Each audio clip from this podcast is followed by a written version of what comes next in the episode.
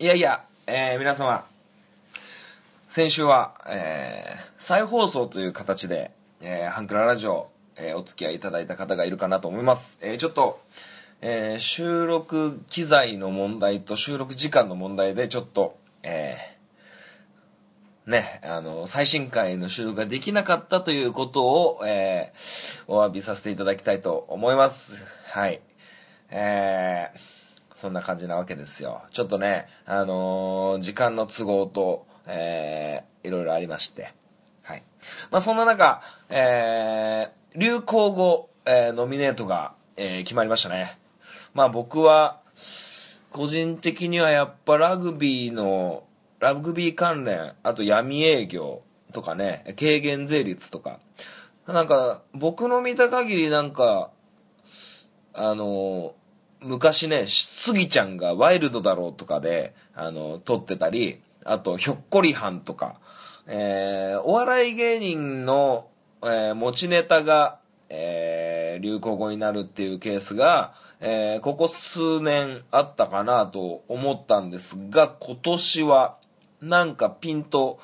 来てないのか、なんかお笑い芸人が発したことからのやつってあんまりないですね。まあ闇営業みたいなのは結構大きなくくりですけど、なんか一発ギャグみたいな、この誰か個人を象徴するような、えーワードはありませんでしたね。なんかそこが、えー今年の流行語を見ててちょっと気になったポイントでございました。それでは、えー最新回、えー始めていきたいと思います。ハンクララジオ、スタート。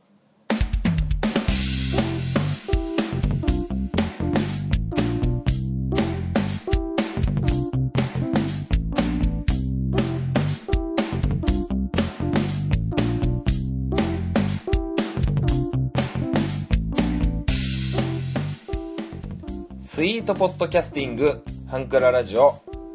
MC 本町でございます。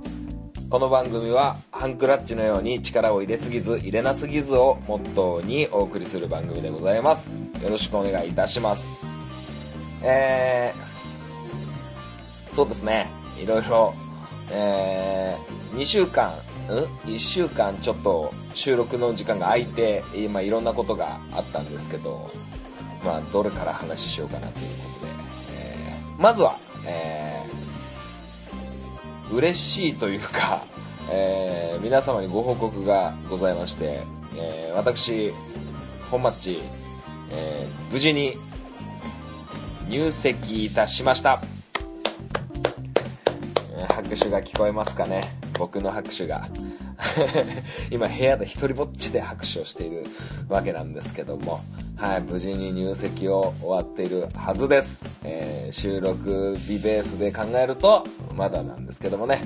えーあとは婚姻届などなど、えー手続きを済ますだけ、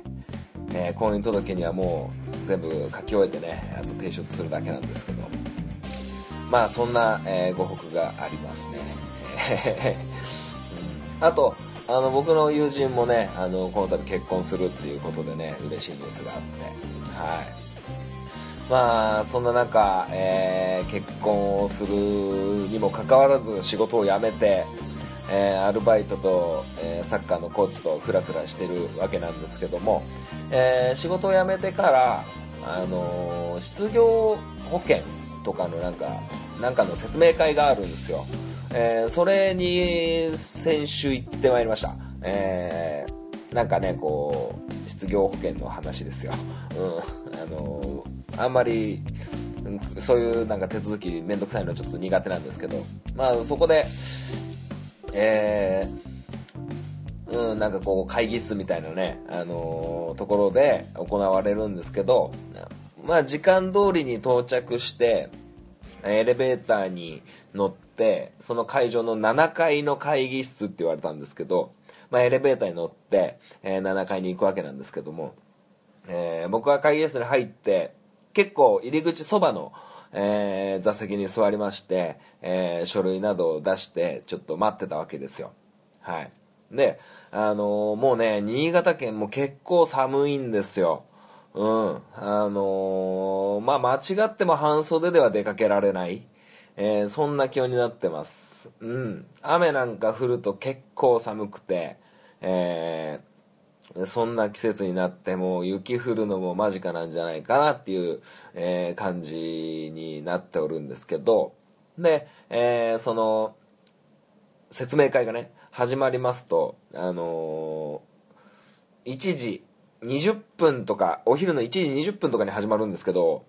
あのまあ、20分にね、あの到着できない、ちょっと遅れてくる人もいる関係なのか、あの入り口の扉がね、開いてるんですよね。で、結構寒くて、うん。で、あのなんていうか、なんか、その会議室のある建物自体がちょっと、なんか修繕工事かなんかで、あのエアコンが使えないと。えー、いうことがあって、いや、めちゃくちゃ寒くて、うん、どうしようかなと思ってたんですけど、まあまあ、なんかビデオ見たり、えー、なんかホワイトボードかなんかで、こう、いろんな書類の書き方の説明だったり、えー、だいたい1時間のコマ2つっ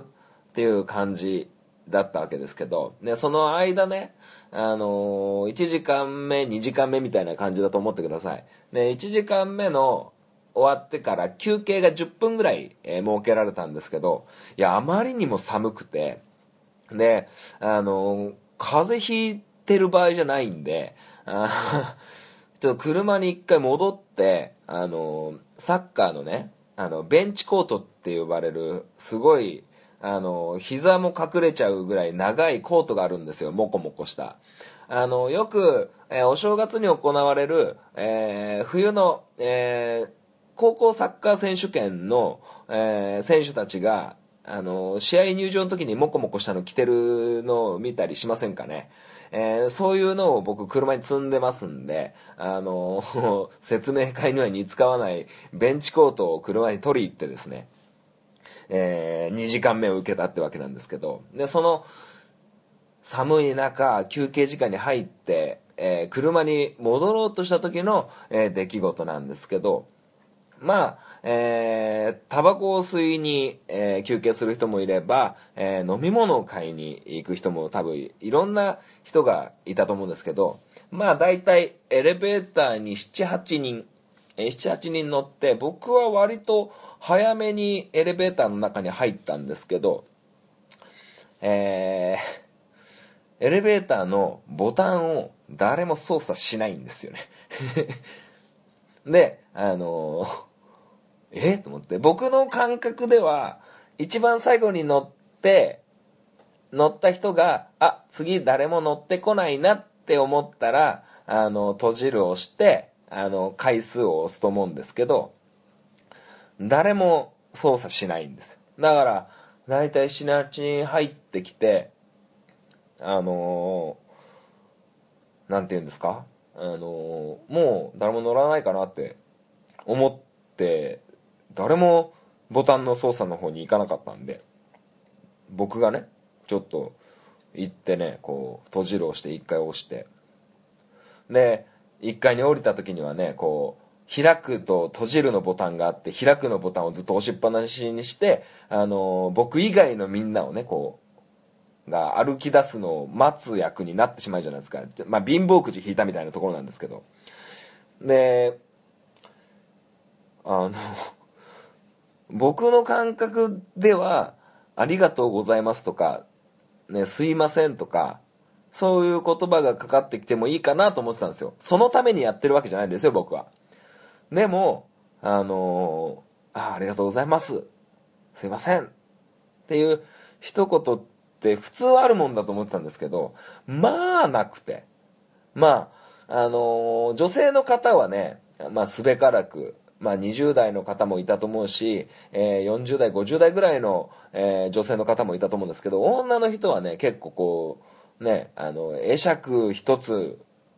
もあるし、そうやってね、こう、すいませんっていう、あの、誰に聞こえるかもっていう感じのか細い声で、えー、僕に言ってくれる人もいるんですけど、男の人ね、まあ言わなくて、なんだこいつらと思って、あの、まあ、僕もですけど、お前らこれから就職するんでしょつって。再就職目指してやってるんでしょと思って、そんなんでお前って大丈夫かよっていう、えー、思いましたね。まあまあ別にね、そこがね、試験の現場でもないし、あのー、あのー会社の偉い人がそういう現場をね、あの掃除のおじちゃんに紛争して、あの変装して、えー、そういうね、マナーみたいなのを、えー、取り締まってるっていうわけでもないでしょうし、ね、まあなんか、だ、えー？っていう、こんな、俺がやってるのがすごいやっぱマイノリティになっちゃって、その行動が。だから、なんかすごく気持ち悪かったですね。はい。なんかね、あのまあ、僕の、あのそのコンビニ行った時にありがとうございましたって声かけたりとか、えー、そういうのが癖になってたんですけど、まあ、その結果こういうね、あの僕としては正しい行動を取れたかなと、え、思ったんですよね。うん。だもう間違っても、あのそうやって無言でね、出るようなあの人には、え、ならないようにね僕はしようと思ってましたしまさか僕があのそのボタンを操作するなんて、えー、その瞬間は思ってませんでしたから、うん、なんかねあのすごくあの嫌な感じだなってちょっと思った話なんですけどもね。はい。まあそんな感じでございますね、えー、いろんなことありましたけど、うん、あとあの、まあ、全然関係ない話で、まあ、似たような挨拶とかの話になってしまうんですけど僕のお姉さんの、あの好きなケーキ屋さんがあるんですよ。近所に。でそのケーキ屋さんっていうのは、えー、エクレアをこう主力商品として並べてるお店なんですよ。でエクレアでもあのー、すごくちっちゃいエクレアもあれば、あの、一口サイズのまん丸エクレアもあれば、あの、皆さんがよく食べるような、ちょっと細長めのやつもあれば、あのいちご味もあれば、そうやってエクレアをこう、主力としてるお店なんですよ。まあ、美味しいんですよね、エクレア。で、あの、なんで、その、ケーキ屋さんがエクレアを主力商品にしてるかっていうとこれ一つ、えー、理由があって、えー、ご家族でケーキを買われる、えー、方がいると思うんですけど結局買って帰ってじゃあ、えお父さんお母さん、え子供たちね、おじいちゃんおばあちゃん孫もいればそうですよね。でみんなでじゃあケーキ食べようねっていうなった瞬間に、まあ、ケーキだったらね、えー、ショートケーキとか、えー、チョコレートケーキとか、えー、モンブランとか、ミルクレープとか、いろんな種類があると思います。ね、プリンもあるかもしれません。ね、そうやって彩り緑のケーキの箱の中にはすごく、えー、夢が詰まってるわけですよ。はい。じゃあ、想像してみてください。テーブルのど真ん中にそのケーキの箱、えー、一つか二つ、えー、広げた時に、一番最初に選ぶのはきっと子供たちだと思います。ね。で、その間、お母さんはお茶の準備をしたり、ね。お皿の準備をしたり、お母さんっていう存在がケーキを一番最後に選ぶ役になっていませんか？っていう話で、えー、その、エクレア屋さん、僕のその姉の好きなエクレア屋さんは、そういうお母さんが、こう、最後に選ぶのはまあ仕方ないとしても、それでも、ね、エクレアなら、なんとかこう、みんな分け隔てなく、あの、エクレアを食べれる時間があれば、お母さんだってハッピーになれるんじゃないかっていう、えー、ことの、そういう理由があって、エクレアをこう、主力商品に、えー、してるようなんですよ。だから、なんかね、あのー、うんと、ご家族いろいろあると思うんですけど、僕のうちは、あのみんなで食卓を囲まなかった家なんですよ。親父おふくろ兄貴姉貴僕食べる時間は様々で、えー、いろんなことがあのねいろんな状況があるんですけどやっぱりその度に僕が食べる時間兄貴が食べる時間お父さんが食べる時間姉貴が食べる時間で必ず母親が準備してくれますよね。はい。だからあのー、まあそれはねまあうんと男尊女卑になってしまいかねないんですけどまあごく普通のごく普通普通ではないかもしれないけどねそういうのが流れになっちまっててあのーまあそういう風な感じだったんですよ。でもなんかこう、いただきますもね、言わないんですよね。言わなかったんですよ、僕がその小学校とかの時って。うん。だから、あのー、ちゃんと言おうって思いました。ちゃんといただきます、ごちそうさまって。はい。それで、姉貴の結婚、姉貴は結婚してまして、姉貴の旦那さんのお家っていうのは、ものすごくそういうのが、えー、厳しいお家みたいなんですよ。あの、お父さんが、えー、食卓にたどり着かないと、えー、みんなご飯始めれないみたいな。みんな揃ってご飯食べましょうっていうお家で、お父さんが着席しない限り、誰も、えー、箸も持てないっていうような、結構厳格なお父さんで。やっぱそういうのがあると、なかなかこう、ね、育ちのギャップがあって、あのー、うちの姉がね、あのー、旦那さんが子供たちを叱る時に、あ私気づかなかったわなんていうことがあったんで僕はちょっとねそういうのをいただきますごちそうさま。僕は今ねミランダカーと2人で、えー、アパートで暮らしてますから2人しかいないんですけど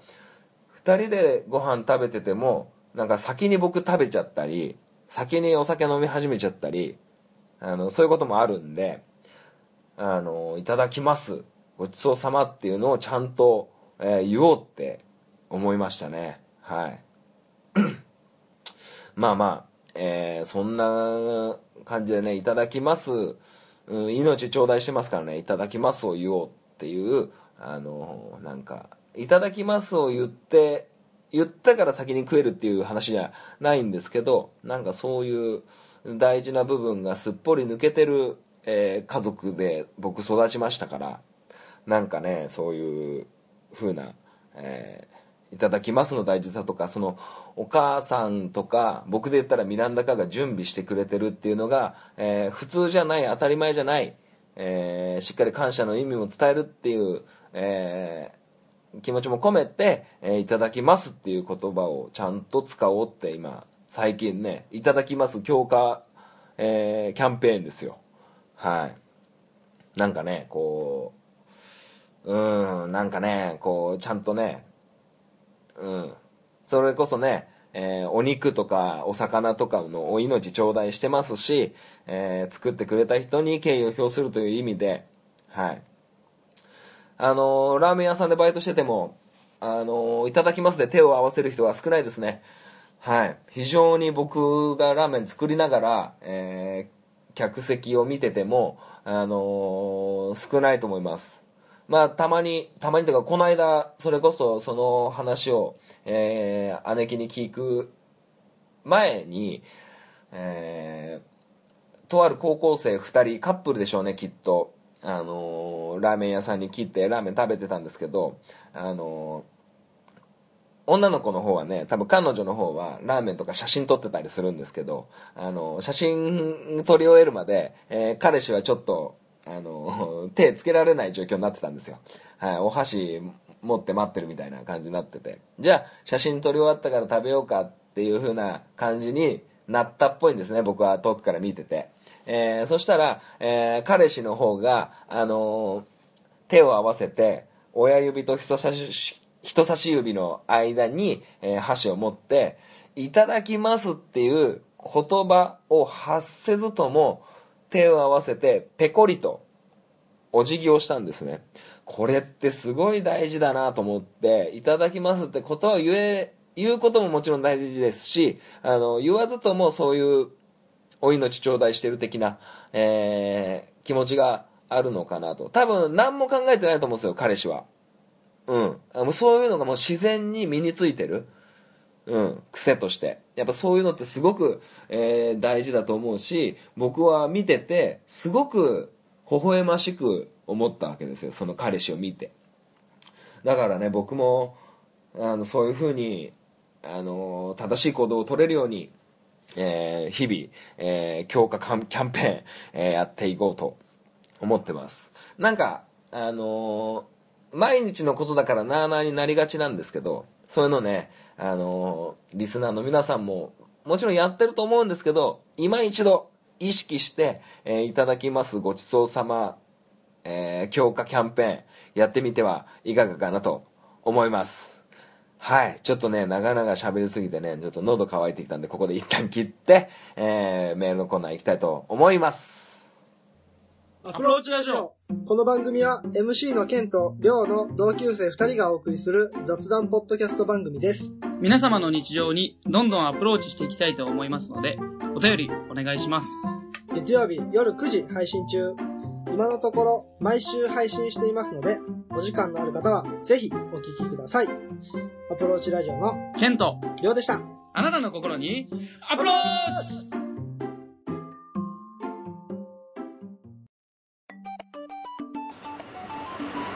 んにちは、ゆるりんこパーソナリティのなおです。しょうこです。この番組は日常に起きたこと、仕事のこと、楽しかったこと、悲しかったことをゆるりんこと話すポッドキャスト番組です。毎週木曜22時配信中。ふわふわゆるりとした番組をお探しのあなたにぴったり。番組はゆるりんこで検索。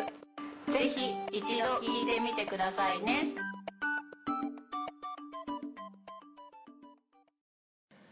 メールを紹介したいと思います。えー、ふつおたというタイトルでいただきました。え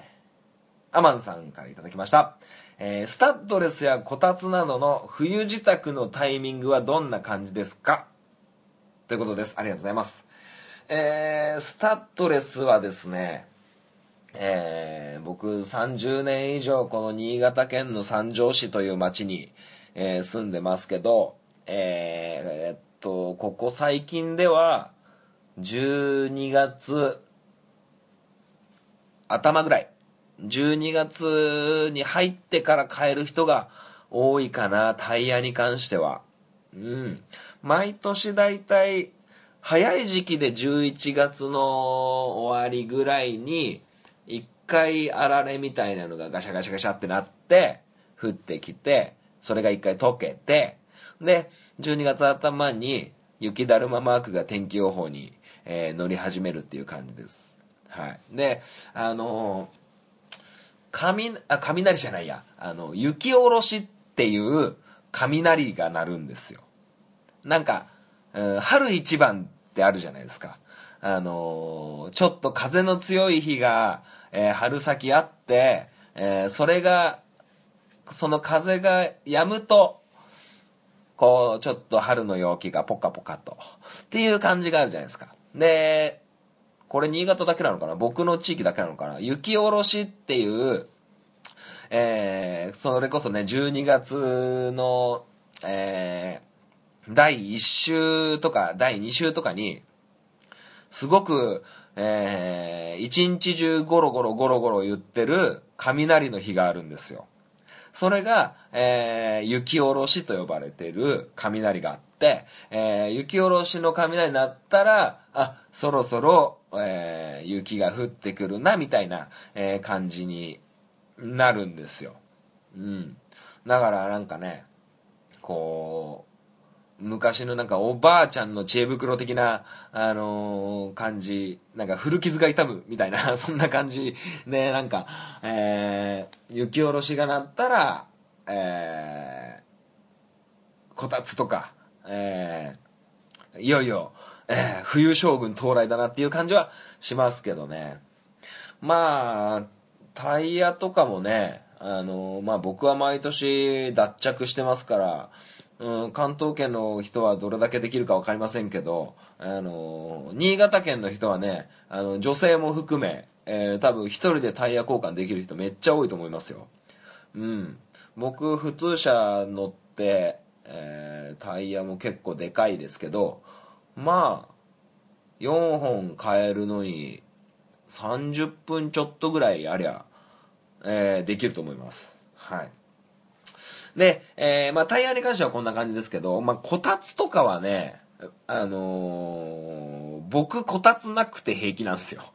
うん。多分、去年も多分言ってると思うんですけど、こたつなくて大丈夫な人で、えーまあ、ありゃ入りますけど、えー別になくても平気で。ただ、えー一緒に住むミランダカーが大のこたつ好きなわけですよ。はい。こたつ好きでですね、こたつでいつも寝ちゃって、えー、本町が起こすっていう感じなんですけど、うん、なんかね、あと、電気毛布とかね、なんか結構、ミランダカー冷え性みたいで、なんかね、やっぱり、男の人と女の人のこの、冷暖房に関するこのせめぎ合いみたいなのはね、あの、完全にもうミランダカー任せでね、えー僕は暑かろうが寒かろうが、まあ寒いのはちょっと嫌ですけど、あの、夏場のエアコン問題、えー男性は、えーちょうどいいけど女性はちょっと寒いみたいなのとか、あの、その辺は僕女性寄りでめちゃくちゃ我慢できますけどもね。はい。まあ我慢するほどの感じは今のところ感じてないんで、えー全然問題ないかなと思いますけどもね。はい。あー、それで、えー、メールという観点で言ったらちょっと違うんですけど、あのー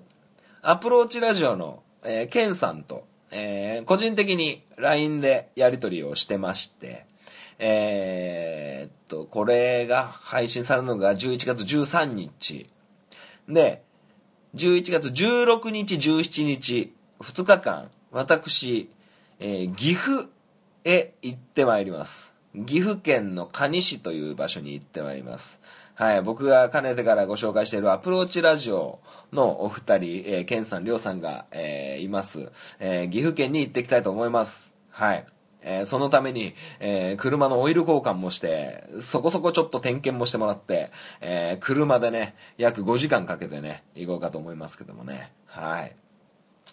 まあまあそんな感じですよ。あの以前も、えーこのハンクララジオでも、えーアプローチラジオのお二人に出演してもらったことがあります。まあそのお返しと言ったらなんですけど、えーこの僕が仕事をしていない結構毎日フリーダムに過ごしているこの瞬間じゃなきゃいけないんじゃないっていうことを、えー僕が考えたんではなく、えーミランダカーが、えどっか行きたいとこないのと。えー ね、あの、いや、お金かかるじゃんって。それはそうだけど、えーまとまった休みが取れるのなんて今後先ないよと。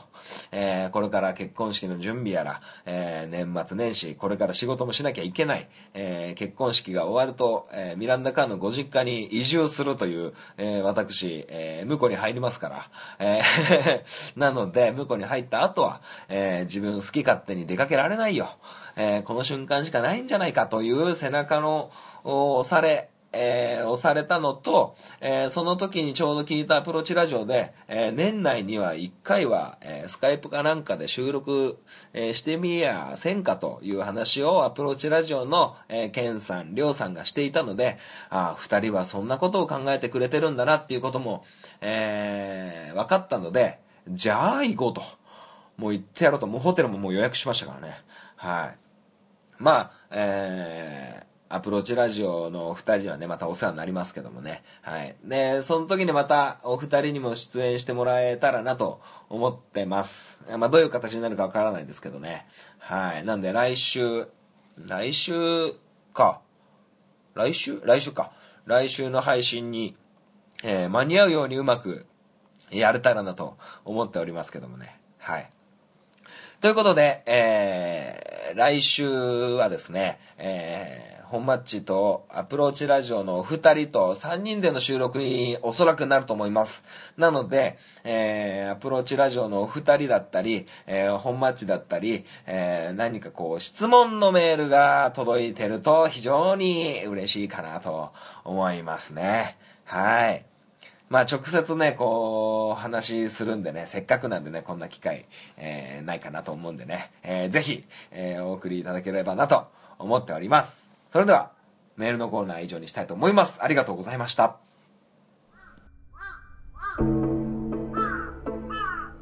壊れたラジオのつまみを回すとたまたま波長があったのか何かが聞こえる夜があるドッキンマッシュ提供墓場のラジオ番組は近場のラジオで検索心の周波数を合わせてお聞きください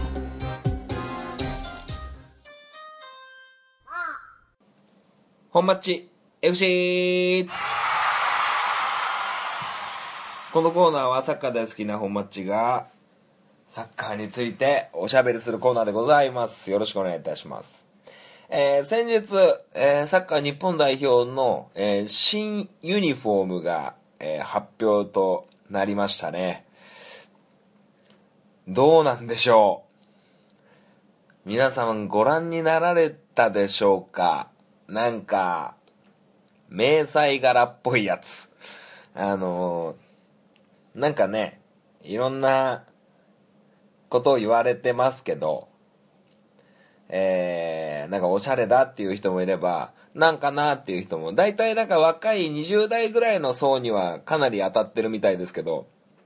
僕を含め30代、40代は、なんじゃありゃって、なってると思います。はい。僕も、なんじゃありゃってなってます。あのね、まあ、正直、その新ユニフォームの前、なんか、あのールーズリーフみたいな ユニフォームだったでしょ、前まで。それもね、なんか、あの、僕はいまいちだったんですけど、あのーワールドカップ時点では、あのーすごくこう、2018年のワールドカップ時点では、すごく、あの評価されてたんですよ。あの、おしゃれなユニフォームナンバーワンみたいな、え各国のユニフォームを見ても、あのナンバーワンみたいな感じになってたんですよ。でね、あの今回のユニフォームを見てですね、あのちょっと、えーインターネットの力を借りてですね、えーにサッカー日本代表、えースペース、歴代ユニフォームっていう風に打つとですね、えー写真で全部一覧で見れるわけですよ。すごいですね。あのー僕、個人的にはですけど、え92年、92年っていうと J リーグが開幕した頃僕が多分小学校1年生とかそのぐらいですようんから振り返っていきたいなと思いますはい、まあ、92年から、えー95年までは、えーある程度同じようなあのあれですよ。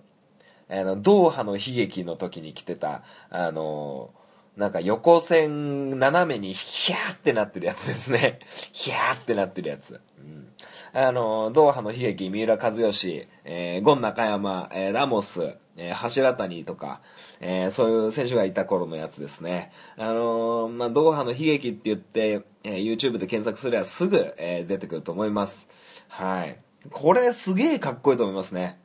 はい。まあでもこの頃ね、アディダスだったり、プーマだったり、アシックスだったり、メーカーはそれぞれちょっとずつ違うんですよ。うん。なんかね、この辺どうなんかなっていう本持ってますけど、今はね、もうほとんど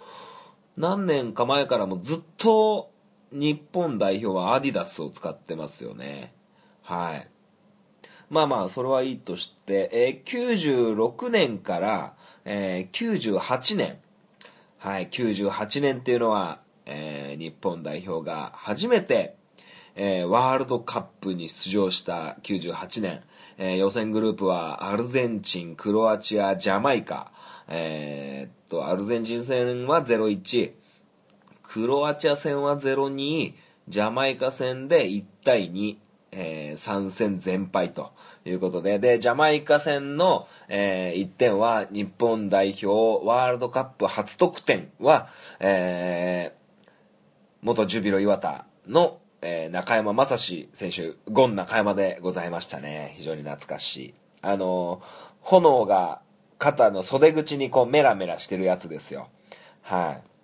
非常に懐かしいですね。はい。で、99年から、えー、だいたい2001年まで、えー、だいたいシドニーオリンピックですね。えー、シドニーオリンピックは、えーっと、ベスト8。確か、ベスト8で、アメリカと試合して PK 戦で、えー中田英寿が PK 外して負けたやつですね。はい。あの、中田選手はそれまで僕のデータでですけど、僕の見取り手ですけど、えー彼は右利きで右足でシュートをするんですけど、今までずっと右サイドに蹴ってたんですよ。はい、キーパーを正面にして、右の方向に蹴ったんですけど、その外したシュートはね、左側に打ってた気がするんですよね。うーん、なんでいつものコースに蹴らなかったっていう思ったのを懐かしく思います。はい。で、2002年から、えー、2004年、えー、ワールドカップ、日韓合同のワールドカップの時は、あの、すごくシンプルな、えー、青と白のやつですね。えー、これはまあ、めちゃめちゃシンプルだからね。うん。なんていう、まあでも、やっぱり、やっぱりとか言って、えー日本開催のワールドカップ、えーっと、予選グループ、一発目はベルギー、ベルギー、ロシア、えーチュニジア。えーっと、ベルギーは2対2の引き分け。えーっと、ロシアは1対0で勝ち。えーチュニジアも2対0で勝ち。えー予選グループ突破。えー決勝トーナメント1回戦、トルコと試合して0対1負けでしたね。はい。うーんと、ベルギー戦は、えー鈴木孝之と、えー稲本潤一ですね、得点者は。はい。で、ロシア戦は稲本潤一、えーチュニジア戦は、えー森島と中田でしたかね。えーそんな風に記憶しております。で、2004年から2005年はですね、青と紺色の、こう、ストライプ、こう、なんて言うんですか、この、ふわっとしたストライプ。うん。あの、そんな感じですよ。アテネオリンピック。えー大久保嘉人選手だったり、松井大輔選手が、えー活躍したアテネオリンピックの頃でしょうか。はい。で、2006年、えー僕このね、あのー中田秀俊選手がものすごい好きなんですけど、中田秀俊選手が、えー引退した時のこの、えーユニフォームが僕一番好きなんですよ。はい。ドイツワールドカップかな。はい。ドイツワールドカップ1回戦オーストラリア、2回戦どこだった？クロアチアかな。で、次がブラジル。えーっと、オーストラリアに1対3。えーっと、えーっと、えークロアチアに1対 1? かな。えーで、ブラジルに1対4ぐらいで負けてるんじゃねえかな。あの、この辺はちょっとうろ覚えになってきますけどもね。まあ、こうして、えーえー歴代ユニフォーム見てるとなんかその頃の、えー感じが分かってきますけども。まあ、もうこの辺ではもうバッチリアディダスですね。えーすべて。で、この2005年のストライプから、このワールドカップになってから、えー胸板が、えー右胸につくようになります。えー胸板っていうのは、え背番号は皆さんご存知ですよね。え野球でも、えバレーボールでも、え背中に番号がありますね。で、胸板っていうのはこの表面、お腹の方のところに番号がつくんですけど、えー胸板とは言いつつも、今まではこうちょうど、なんて言うんですか？肋骨のちょうど中心、溝落ちのあたり、おへそからちょっと上ぐらいに、えー胸板があったんですけど、えーこの頃からちゃんと右胸に、えーつくようになりましたね。これも、別にお腹のところにあったって、あの、前にあったって、あの、胸にあったってどっちでもいいんですけど、はい、この頃から、あ胸に、えー番号がつくようになりました。はい。で、2008年とかは、えーこれも結構、あの、青というよりは結構水色に近い、えーユニフォームになってると思います。はい。あの、岡崎慎司選手が、えーウズベキスタン戦で中村健吾選手のループパスを、えーコントロールして、えーシュートをしてキーパーに弾かれたのを、えーまたそのまま直接ヘディングでグッて決めちゃう、あの頃のユニフォームでございます。はい。で、えー2009年、2010年は、あのー本田圭佑選手がね、あの、無回転シュートをデンマークに、えー叩き込む、あのー試合ですよね。はい、えー南アフリカ大会、えーっと、カメルーンに1対0。えーっと、えーっと、オランダに0対1。えーっと、デンマークに、えーっと、2対、3対1か。3対1ですね。えー、カメルーンは、えー本田選手、えーっと、オランダには点を取れなかったし、で、デンマークの3点は、本田圭佑選手のフリーキック、遠藤康人選手のフリーキック、えー本田圭佑選手のパスを岡崎選手の1点。で、予選突破して1回戦で、0対0、パラグアイに0対0、PK で負けちゃうってやつですね。で、この PK 戦の時は、えー最後、えーコマの選手というディフェンダーの選手が、えーシュートを外して負けてしまうんですけど、まあ、松井大輔選手しかり、えーその、PK を外してしまったコマの選手しかり、もうぐずぐずに泣いてるんですよ。で、その時に、あの、試合終わった後、えーパラグアイの、えーエースストライカー、えーっとね、誰だっけ？バリオス、バリオス選手っていう選手がいたんですけど、その選手が、えーこの試合を勝つとスペイン代表と、えー試合するんですけど、あの、コマの選手に、えー寄ってって、コマの選手が決めるはずだったこのゴールを、俺たちがスペイン代表に叩き込んでやるぜっていうバリオス選手の言葉を、えーすごく報じられてましたね。非常にかっこいい話でございますが。はい。あとどうなんだろう。ちょっと今、ウェブ見てますけど、その後の写真が全然出てこないからどうしよう。もうこの辺に、この辺でやめとけってことなのかな。うん。なんでしょう。結構ね、ユニフォームいろいろあって、面白いんですけど、で、なんかね、背中にピンクの時がありましたよね。それいつ？ブラジルかな ブラジルかなちょっとなんかありすぎて覚えてないんですけど、うん。まあまあそんな感じで、あのーまあ2010年のユニフォームまでしか今これちょっと見る限りはね、えー載ってないんで、その後はね、2014年がブラジルで、あの背中にピンクで、エンジン組むとピンクで輪っかになるってやつですよね。はい。で、えーっと、あ、そうそう、あのーさっき言った、2010年のワールドカップ、その、本田選手がフリーキック決めたのとかっていうのは、あの、日本の国旗マークがあるんですけど、その国旗マークは刺繍なんですよ。で、刺繍に用いられてる繊維が、えーっと、今まで使用していたユニフォーム、使えなくなったユニフォームを、えー一回粉々にして、えーまた作り変えた、今までの歴代のユニフォームの廃材で国旗を作るっていう、なんか、面白い、あの、なんか、エピソードがあるんですけどね。なんか、昔のみんなとも戦ってるぜ、みたいな、えー感じの、えー情報がありましたね。で、今回も、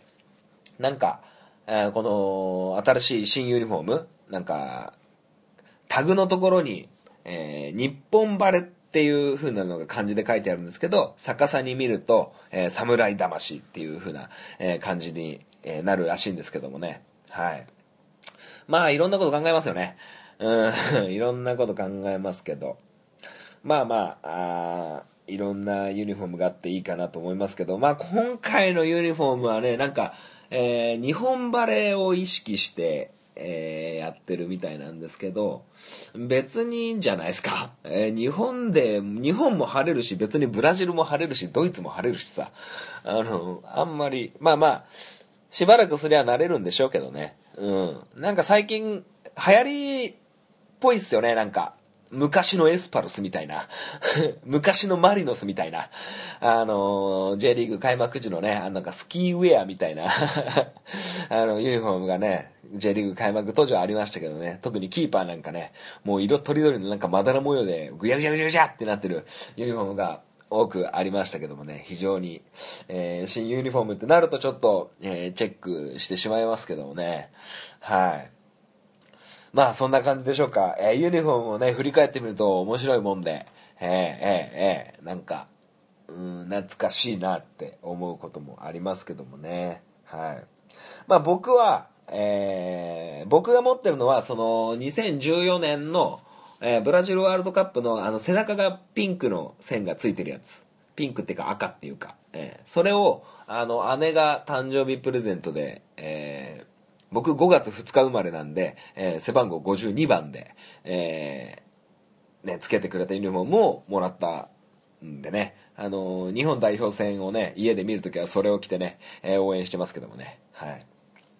まあまあそんな感じで結構、やっぱりユニフォーム見ると面白いですね。ということで、えー今回は日本代表、サッカー日本代表の歴代ユニフォームについてお話しさせていただきました。本町 FC 試合終了。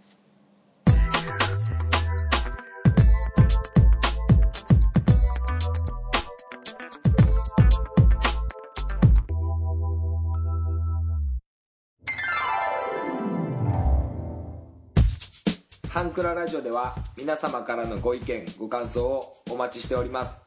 メールアドレスはハンクラ .h2u.gmail.com です。スペルは hankura.h2u です。H2U の2は数字の2です。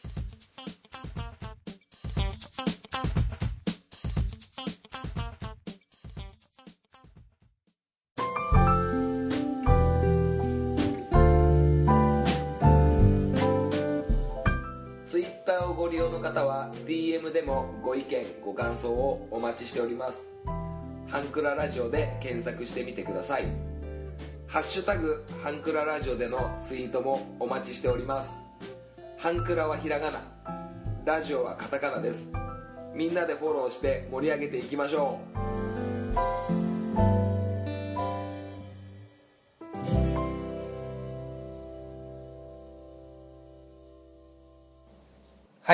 エンディングでございます。最後までお聞きいただきありがとうございました。えーこの番組では皆様からのメールをお待ちしております。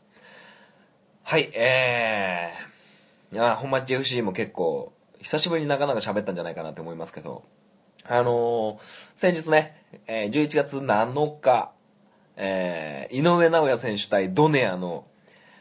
ね、ボクシング、ありましたね。本マッチね、あのボクシング大好きなんですよ。うん。あのボクシングしたことないんですけど、あの、予備知識をめちゃくちゃ持ってるんですよ。あのっていうのも、えーはじめの一本っていう、ね、ボクシング漫画、今でも連載してますけど、めちゃくちゃ好きで、えーめちゃくちゃ読んでて、あのいろんなね、ボクシングの試合、あの、プロのね、山中慎介選手だったり、あの、亀田三兄弟とかね、あの、すごくボクシングが好きでね、見てるんですけど、まあ、興奮したんですよ。うん、井上尚弥選手めちゃくちゃ強いんですよ。強いんですけど、その対戦相手の36歳のドネア選手、10個違い ?10 歳差があるんですけど、もう体の厚みとかパンパンで、これほんとリング上で2人が向き合った時にこれ井上本当に大丈夫かよって思うぐらい。まあ結局フルラウンドの、えー判定で井上選手が優勝したことになるんですけど、まあね、あの、僕、リアルタイムで見れなくって、えーなんとか、えー録画をして、えーどうにかこうにか、その勝敗の情報を1ミリも入れずに家にたどり着き、えービール片手に、え見てたわけなんですけど、もうね、結局見終わったのが12時半ぐらいに見終わって、はあ、終わった。まあもう寝ようって思ったんですけど、あの、ベッドに入ってもね、ちょっと興奮が収まらなくって、はい。なんかこう、戦う前から井上めっちゃ強いって言われてるんですけど、やっぱね、連勝してると、負けた時どうしようっていう感覚に陥りますかね。これは弱者のメンタリティかな。なんか、勝ち続ければ続けるほど、あの、負けが怖くなってくると思うんですよね。まあ、当の本人の井上選手がね、どう感じてるかわかんないんですけど、なんかこう、見てるこっちはね、なんか、あの、もちろん勝ってほしい気持ちも、期待もあるし、あの、負けたらどうしようっていう不安も、ね、こんだけ強いのに負けたらどうしようみたいな不安があって、すごくドキドキしながら、もう最後判定で井上が呼ばれた時は、もうなんか僕のことみたいにガッツポーズしましたけどもね。はい。まあ僕、ね、ボクシングしたことないんですけどね。はい。まあそんな感じでね、うん。はい。あのーそれ、その放送見てるとね、あのー客席には、えーヒカキンとか、えー千原ジュニアさんとか和田アキ子さんとか、えー見て、見てられましたけどね、リングサイドで見れるってやっぱいいですよね。はい。まあそんな感じでね、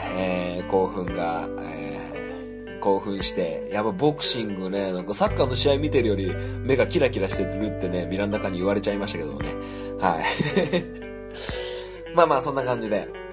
ということで、えー今週はこの辺に終わりにするんですが、えー来週、えー岐阜へ行って収録をしますので、えーどういう形になるかわからないですけど、えーアプローチラジオと、えーコラボレーションしていきたいなと思っております。えーなので、えー質問のメールや応援のメール、えー受けたまわっておりますので、皆様は本当によろしくお願いいたします。